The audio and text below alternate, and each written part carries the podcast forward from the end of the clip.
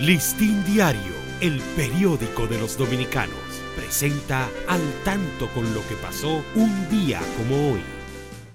21 de octubre de 1850 nace Salomé Ureña de Enríquez, una de las grandes poetisas de América, gloria de nuestra literatura y magisterio. A los 30 años se casa con el médico, abogado intelectual y político Francisco Enríquez y Carvajal.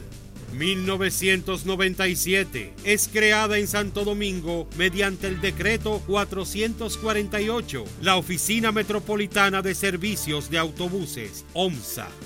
Listín Diario, el periódico de los dominicanos, presentó al tanto con lo que pasó un día como hoy.